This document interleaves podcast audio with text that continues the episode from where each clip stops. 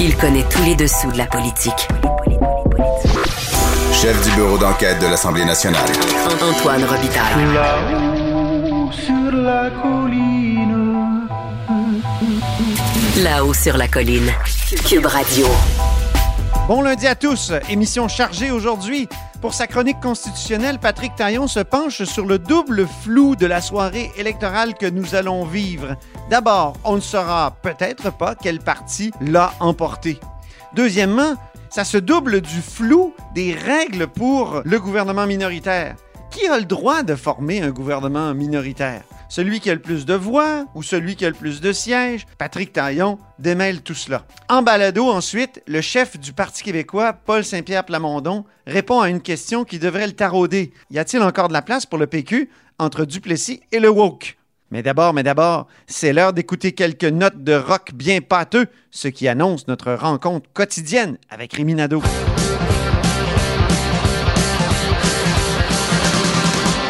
Bonjour Rémi Nadeau. Bonjour Antoine. Expert en rock lourd et accessoirement chef de bureau parlementaire à l'Assemblée nationale. Euh, comme ça, moi, je dois le dire aux auditeurs, là, je suis à Oshawa parce que ce soir, je vais assister à la réunion des conservateurs ici en Ontario. Et toi, tu es dans ta Camaro? Oui, exactement, parce que je me prépare à filer vers Montréal où je serai au rassemblement des euh, bloquistes avec Yves-François Blanchet. Et Bien. Où, euh, et où on prévoit une soirée assez festive, je crois. Super. Et t'es allé à l'église dimanche, Rémi? Oui, ça faisait longtemps que je n'avais pas été à l'église un dimanche matin. Et c'était pour euh, voir euh, les débats des, de la commission de la relève de la CAC, donc les jeunes caquistes qui étaient réunis. Oui.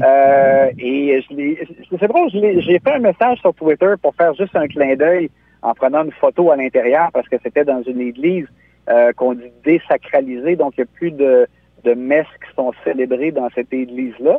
Euh, c'est devenu un endroit que l'on peut louer euh, justement pour tenir un événement comme il y avait en fin de semaine.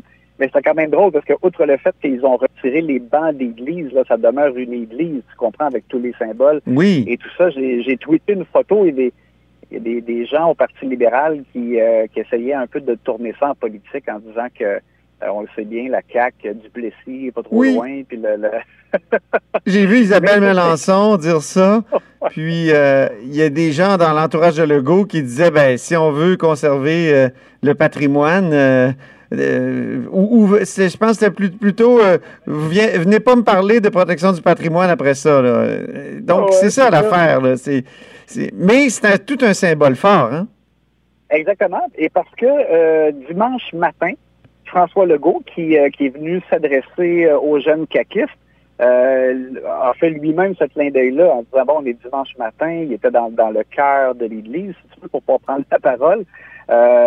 Et il a fait une charge à fond de train encore euh, contre les partis fédéraux, sans les nommer, mais on sait évidemment Parti libéral du Canada, surtout le NPD, euh, en raison de leur volonté d'empiéter dans les compétences des provinces. Euh, et, et M. Legault donc est allé aussi plus loin en disant euh, c'est pas à Ottawa de décider des valeurs euh, du Québec. Alors se, se porter encore en grand défenseur des valeurs du Québec en raison, par exemple, de la loi sur la laïcité, euh, de la loi sur la langue a- que, que le gouvernement est en train de, de moderniser là, avec Oui. le projet de loi qui a été présenté. Les consultations ont euh, d'ailleurs commencé aujourd'hui. j'ai vu ça. Ça, com- ben, ça commence mardi, en fait. Mardi, OK. euh, Oui, au Parlement. Et, euh, et donc, euh, c'est ça, François Legault. Est-ce que c'était nécessaire? Moi, ça m'a un peu surpris parce que, écoute, à un moment donné, je, je comprends là, euh, que M. Legault aime jouer Capitaine Québec et qu'il y a présentement, dans le cadre de l'élection fédérale, une menace d'empiètement très nette, là, surtout parce que les libéraux risquent de reprendre le pouvoir euh, et euh, Justin Trudeau s'engage à mettre de l'argent en santé, mais avec des conditions, euh, des normes, euh, puis tout ça. Euh, donc, je comprends l'intervention, mais il- l'a fait une fois là, en disant que... Euh, Ben là, ça fait trois fois, non?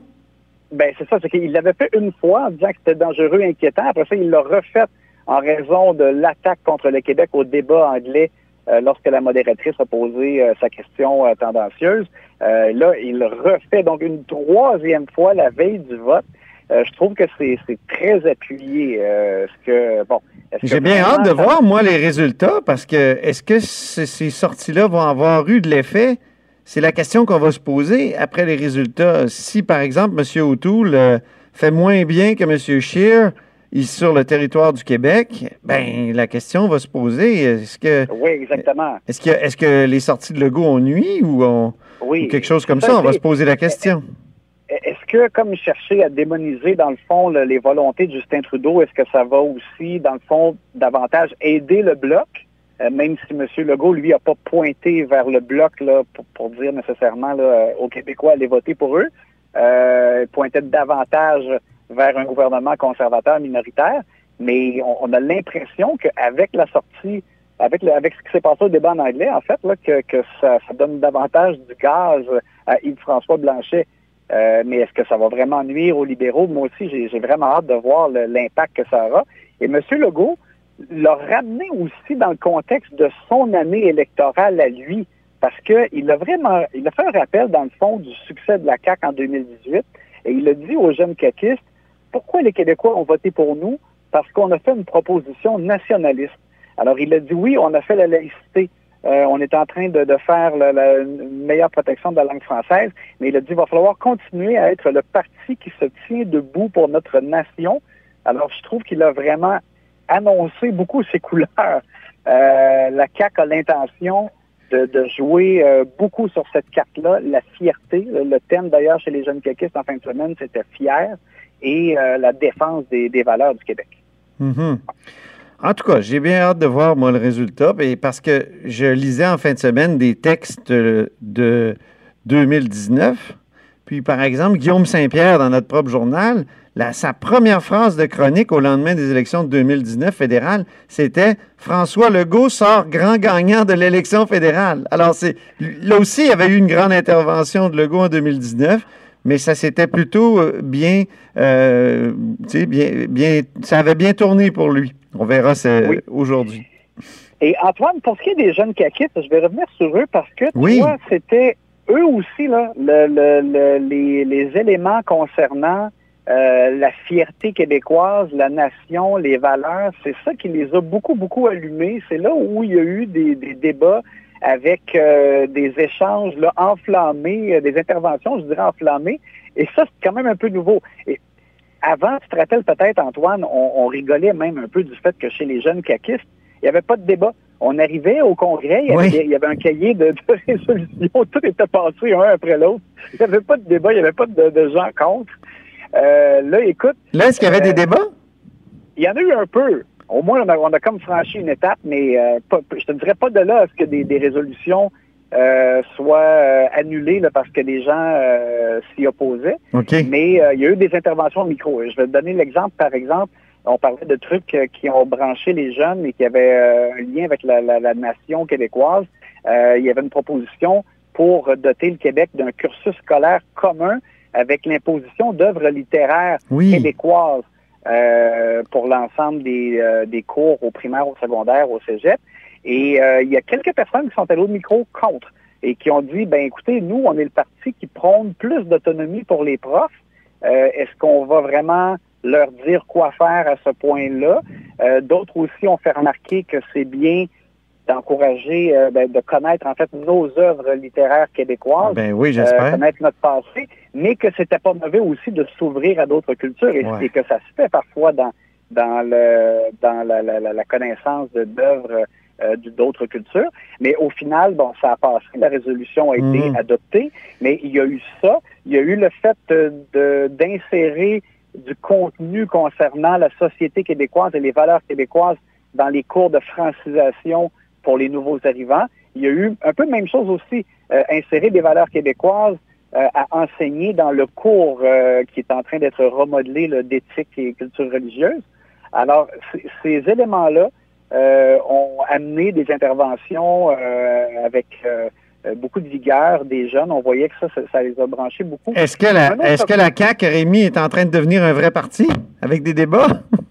ben, c'est ça. On dirait que on y arrive tranquillement parce que il n'y avait pas, euh, encore là, je, te, je te le dis, c'était pas énormément de débats, mais il y en a eu un peu et ça, c'était relativement nouveau. Et un point que moi que, que- que j'ai vraiment remarqué Oui. euh, pour quelqu'un de écoute de mon âge, je suis pas si vieux que ça, mais de près de 50 ans, j'ai trouvé que les jeunes étaient euh, très sensibilisés, très préoccupés euh, sur les questions de santé mentale. Il y a eu plusieurs interventions, Ah oui. il y a eu euh, des résolutions qui ont été passées aussi là-dessus. Et par exemple, un jeune de 15 ans euh, qui est venu au micro dire, moi, j'ai pas peur de dire que j'ai eu des crises d'anxiété, j'ai eu des problèmes. Il ça a même nécessité, dans son cas, une fois l'intervention même de policiers, puis il a voulu parler de ça. Un autre est venu au micro aussi pour dire qu'il avait besoin d'un psychologue et, et, et qu'il fallait de plus en plus, euh, euh, a-t-il dit, euh, parler ouvertement de ça pour pas que ça, pour, pour ne plus que ce soit gênant, dans le fond, euh, d'avouer qu'on a des, des, euh, des difficultés de santé mentale et qu'on a davantage de services. là. C'est évidemment tout, ça était rattaché à ça. Mais Mhm. j'ai vraiment senti, je vais t'en glisser un mot parce que euh, rarement j'ai autant vu une préoccupation à ce sujet-là dans un congrès euh, dans des jeunes, que ce soit de n'importe quel parti. Oui, bon, ça c'est inquiétant. Sur une note euh, pas inquiétante, au contraire, réjouissante, gros contrat pour Hydro- Hydro-Québec à New York. Euh, je sais que ça vient de tomber, on n'a pas eu le temps de tout regarder, là, mais c'est vraiment la batterie, il me semble, euh, la fameuse batterie du nord-est américain de, de, François Legault qui est en train de se mettre en place. Mais je dirais, c'est un, un vieux, euh, c'est un vieux rêve québécois. Je- tu te souviens, Jean Charest disait, il faut que l'électricité soit au Québec, ce que le pétrole est aux Albertains. Puis, euh, donc, il y a l'idée de la batterie. Écoute, c'est- quelque chose, ce contrat-là. -là, c'est gigantesque. Oui, euh, ça, c'est une excellente nouvelle pour le Québec. Euh, J'ai vu 1250 mégawatts Oui, euh, donc que Hydro-Québec va fournir, acheminer euh, vers l'État de New York. Et tu as raison de souligner, parce que ça a été l'objet de moqueries un peu depuis le, le début du mandat de la CAQ. Je me rappelle de Saoul Polo, par exemple, euh, qui euh, tirait la pipe au ministre Jonathan Julien en disant, mais euh, c'est où les grandes exportations d'hydroélectricité qu'on nous avait annoncées? Puis parce que M. Legault avait insisté effectivement là-dessus pas mal en campagne électorale. c'était même son plan pour réduire les gaz à effet de serre. Lui, il disait, ben, si on exporte de l'électricité, ça va fermer des usines euh, au gaz et peut-être même au charbon aux États-Unis. Mais là, as-tu vu ça? C'est 85% des approvisionnements en électricité de la région de New York. Et donc, c'est les énergies fossiles actuellement qui, qui vont prendre le bord. Alors, effectivement, il y a comme un, un rêve de François Legault là, qui, qui se matérialise. Oui, exactement. Et, et la notion de fierté, elle est là, il n'y a nul doute, parce que c'est c'est grâce à nous, dans le fond, qu'on va aider euh, à améliorer le bilan environnemental euh, de cet État. Euh, et c'est une partie importante des Américains. Donc, ça, c'est vraiment une très bonne nouvelle. Et on, on aura à voir dans les prochains jours, là, je dirais, comme l'impact de tout ça, puis les, les retombées de cette bonne nouvelle. Mais c'est un très bon coup là qu'on euh, Mm. qu'on peut souligner collectivement. Alors, on, on se reparle demain, mon cher Rémi, et on sera, je pense bien, tous les deux en studio. Oui, mais écoute, je sais même pas si on saura qui va gouverner le Canada. On ne le saura pas, je pense. On ne le saura pas. ça. ça, va être, ça va être quelque chose. J'ai hâte de voir la, la, la- la tête des conservateurs euh, ce soir. Là, si, euh, en tout cas, tout le monde va être dans l'expectative. Alors, on se reparle demain. À demain, Antoine. Merci, Rémi.